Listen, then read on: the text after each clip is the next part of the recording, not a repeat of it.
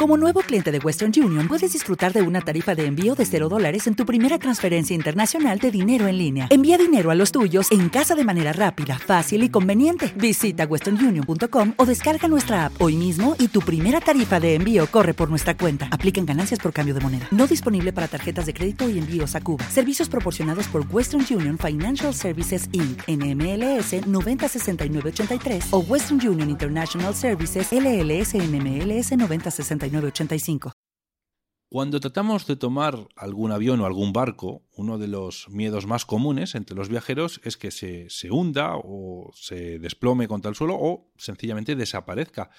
Sin embargo, a lo largo de la historia sí que hay que reconocer que han desaparecido muchos aviones y muchos barcos de una manera un tanto misteriosa. Y es aquí donde, bueno, la curiosidad y un poco el morbo es donde entra el juego porque son historias eh, tanto mm, increíbles, ¿no? Difícil de, difícil de creer. Y bueno, pues estas historias son las que hoy vamos a abordar en este especial solo para mecenas. Y os aviso que son unos casos muy interesantes y quizás no tan conocidos. Así que poneros cómodos, subir el volumen y estar pendiente de todo lo que nos va a contar Javier. Comenzamos.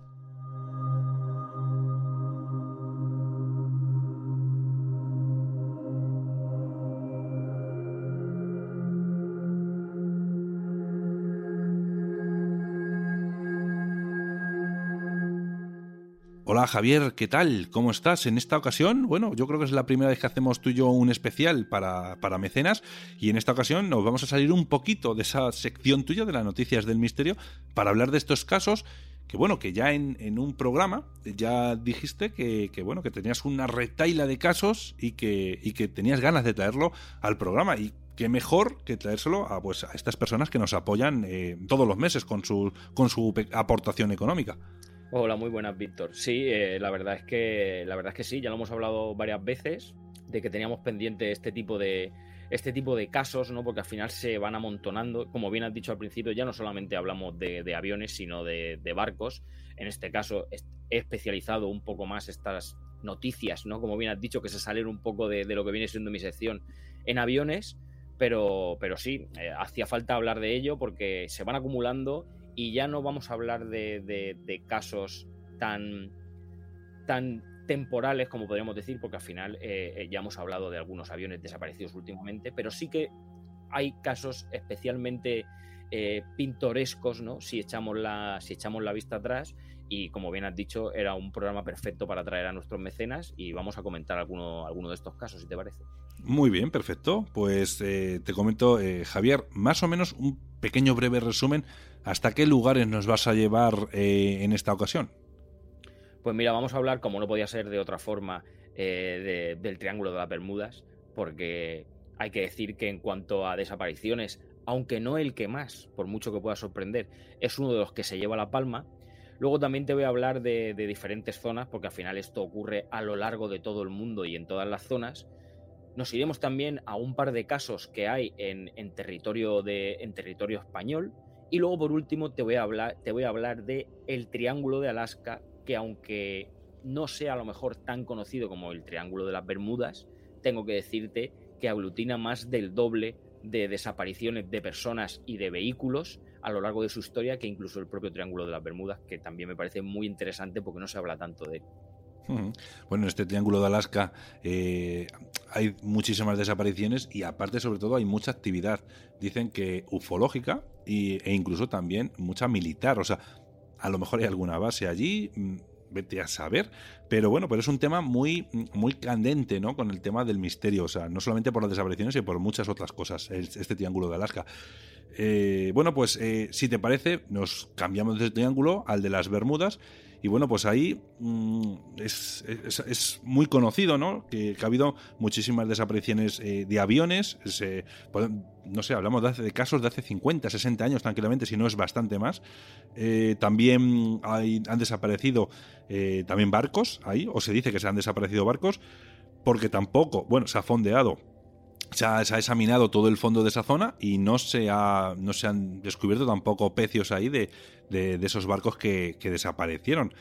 Entonces, bueno, es un lugar un tanto misterioso y que es verdad que todavía no se sabe si es que realmente desaparecen ahí o no y el por qué en caso de que sí. Así que cuéntanos, Javier, qué casos has elegido en este caso para el Triángulo de las Bermudas.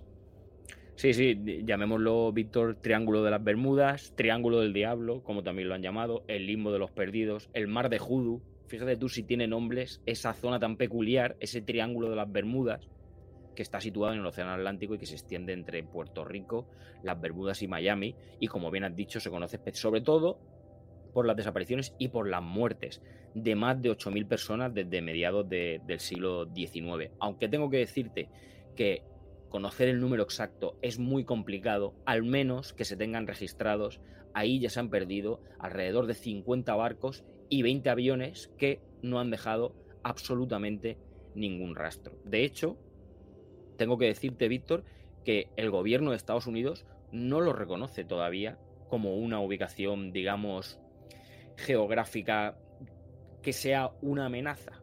Pero sí que es verdad que todas las leyendas al cabo del tiempo han pintado, digamos, durante mucho tiempo esa imagen que existe de, muerte, de misterio y, por qué no decirlo, también de miedo en este triángulo de, las Bermudas. Incluso hay gente que ha llegado a creer que, la obra de, William Shakespeare, de La Tempestad, está basada en cuentos de, brujería y en cuentos de naufragios de, esta zona. Por ejemplo, y antes de, comenzar con, esas desapariciones, eh, tenemos incluso el testimonio de, Cristóbal Colón. Cristóbal Colón dejó escrito cuando atravesó el Triángulo de las Bermudas en ese primer viaje al Nuevo Mundo, o por lo menos eso es lo que nosotros tenemos, ¿vale?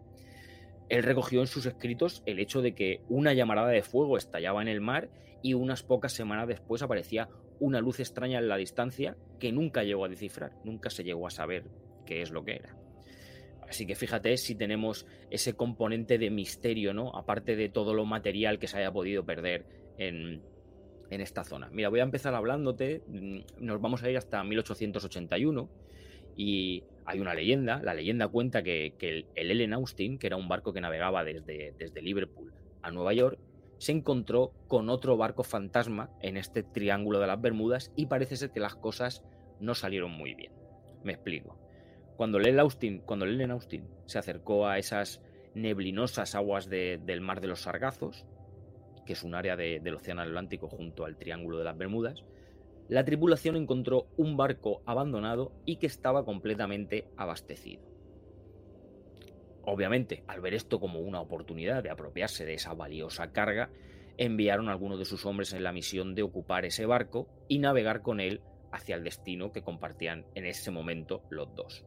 No obstante, una tormenta separó rápidamente las dos naves y cuando se encontraron al día siguiente no había ni rastro de la tripulación.